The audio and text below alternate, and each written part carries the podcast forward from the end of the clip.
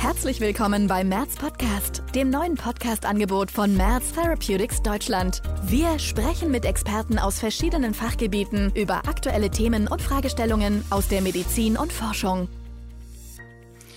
Mein Name ist Susanne Hartmann. Ich arbeite in Medical Affairs Therapeutics Deutschland und begrüße Sie sehr gerne zu unserem heutigen Podcast. Im Sinne seines Firmenmottos Better Outcomes for More Patients strebt Merz Therapeutics danach, valide Gesundheitsinformationen und einen Mehrwert für Ärzte, Apotheker und Patienten anzubieten. Heute sprechen wir über die interessanten Ergebnisse der europäischen Predict-Studie zu auslösenden Faktoren einer akuten Dekompensation der Leber und akut auf chronisches Leberversagen. Auch heute leidet die Leber noch still. Chronifizierte Leberfunktionsstörungen werden oft erst dann auffällig, wenn sie nicht mehr vom Körper kompensiert werden können. Infolgedessen drohen sich rasch verschlechternde klinische Verläufe. Das akut auf chronische Leberversagen ist die häufigste Todesursache von Patienten mit Leberzirrhose. Umso bedeutender ist es, die dekompensierenden Auslöser zu kennen um in lebensbedrohlichen Situationen gezielt handeln zu können. Ich spreche zu dieser Herausforderung mit Herrn Professor Dr. Jonel Trebika. Sehr geehrter Herr Professor Trebika, Sie sind Gastroenterologe und Hepatologe an der Medizinischen Klinik 1 des Universitätsklinikums Frankfurt, Koordinator des interdisziplinären Leberzentrums und Leiter der Sektion Translationale Hepatologie. Zuvor waren sie Leiter der TIPS-Ambulanz der Universitätsklinik Bonn. Sie sind Mitglied internationaler Fachgesellschaften und darüber hinaus Mitglied im Herausgeberrat und Associate Editor des Journal of Hepatology und weiterer internationaler Fachzeitschriften. Seit 2002 veröffentlichten sie mehr als 750 Abstracts auf Fachkongressen und haben mehr als 290 Zitierungen ihrer Publikationen in PubMed. Sie sind Leiter der Predigtstudie, die europaweit durchgeführt wurde. Vielen Dank, dass wir Sie in unserem medizinisch-wissenschaftlichen Podcast als Gesprächspartner begrüßen dürfen. Liebe Frau Hartmann, vielen Dank für diese nette Einladung, die ich sehr gerne folge. Es ist für mich eine Freude, ähm, über die Prediktstudie mit Ihnen äh, zu sprechen. Herr Professor Tripika, die translationale Hepatologie ist ein noch junges, aber sehr relevantes Gebiet für zukünftige Behandlungsstrategien. Womit beschäftigen Sie sich insbesondere? Die translationale Hepatologie ist die Sektion, die 2018 in der Universitätsklinikum Frankfurt in der Medizinischen Klinik 1 äh, etabliert wurde. Es beschäftigt sich vor allem mit chronischen Lebererkrankungen die Entwicklung der Leberfibrose und auch die Entstehung der Leberzirrhose und insbesondere mit den Komplikationen der Zirrhose. In verschiedenen grundlagenwissenschaftlichen und auch klinischen Studien untersuchen wir verschiedene Therapien und mögliche neue Strategien für die Behandlung dieser Erkrankungen. Was inspirierte Sie dazu, die Predigtstudie durchzuführen und wer nahm daran teil? Wie eingangs gesagt, sind die Komplikationen der Leberzirrhose sehr herausfordernd, insbesondere das akute auf chronische Leberversagen, die erst 2013 über das ISIL-CLIF-Konsortium Studie Canonic definiert wurde. Und insbesondere das akut auf chronische Leberversagen ist mit einer sehr hohen Kurzzeitmortalität verbunden mit bis zu 40 Prozent in 28 Tagen oder 70 Prozent in 90 Tagen. Das ist ein großes klinisches Problem und genau das hat auch die Prediktstudie inspiriert.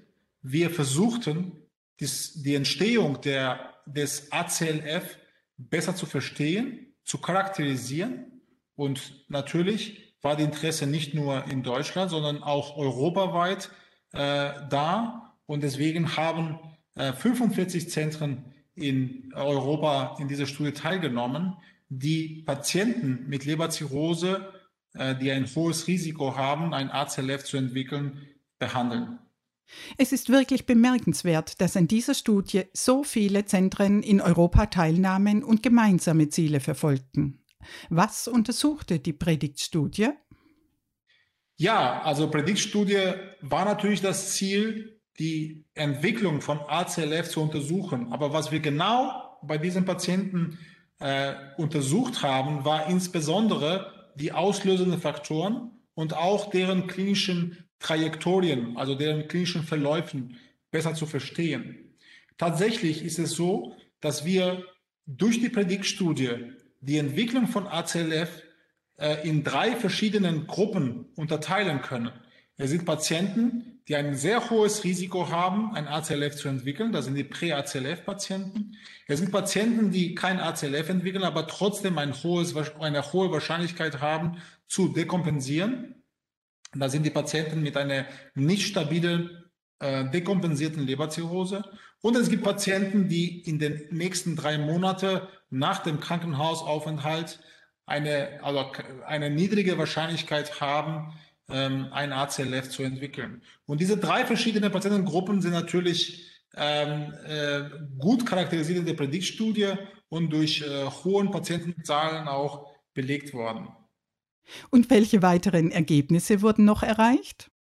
Zusätzlich zu den Verläufen der Patienten in der Prediktstudie konnten wir auch die Auslöser herausfinden. Das ist wirklich interessant zu sehen, dass in 30 Prozent der Patienten, das ist wirklich interessant zu sehen, dass in 30 Prozent der Patienten wir keinen Auslöser identifizieren konnten. Bei diesen Patienten nehmen wir an, dass eine bakterielle Translokation aus dem Darmmikrobiom dafür verantwortlich sind, dass die Patienten dekompensieren. Allerdings in den 70 Prozent der Patienten, wo wir einen Auslöser ausmachen konnten, waren 96 Prozent entweder durch eine gesicherte bakterielle Infektion oder eine schwere Alkoholschädigung oder deren Kombination äh, die Dekompensation als Auslöser identifiziert. Diese Patienten hatten ein vergleichbares Überleben. Allerdings ist es so, dass wir die bakteriellen Infektionen, insbesondere die gesicherten bakteriellen Infektionen, auch sehr gut behandeln können. Sie haben bereits die hohe Patientenzahl und die damit verbundene starke Aussagekraft der Studie angesprochen. Welche klinische Relevanz diese Ergebnisse sehen Sie für die Versorgungsmedizin?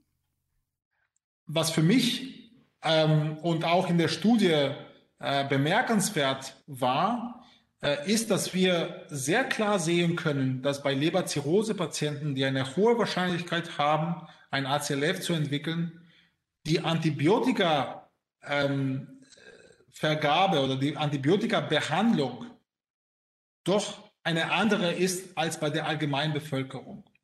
Auch wenn wir als Ärzte in der Pflicht sind, Antibiotika zu sparen für die Patienten, für die multiresistente Keimezüchtung äh, oder sogar für die Umwelt, trotzdem ist es bei dieser besonderen Gruppe von Patienten eine breite antibiotische Abdeckung bei der Dekompensation, beim Krankenhausaufnahme entscheidend über die Entwicklung von ACLF und auch über deren, über deren Sterblichkeit.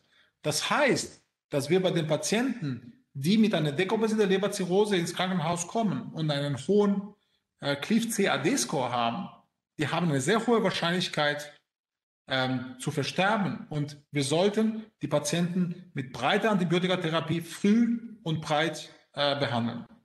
Sehr geehrter Herr Professor Trebika, vielen Dank für das sehr informative Gespräch und die Hinweise für die klinische Praxis.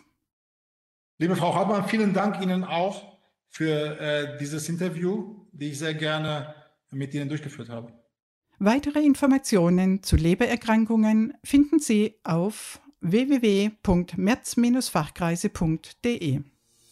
Sie hörten Merz Podcast, das neue Podcast-Angebot von Merz Therapeutics Deutschland. Wir freuen uns, wenn Sie das nächste Mal wieder dabei sind auf www.merz-podcast.de.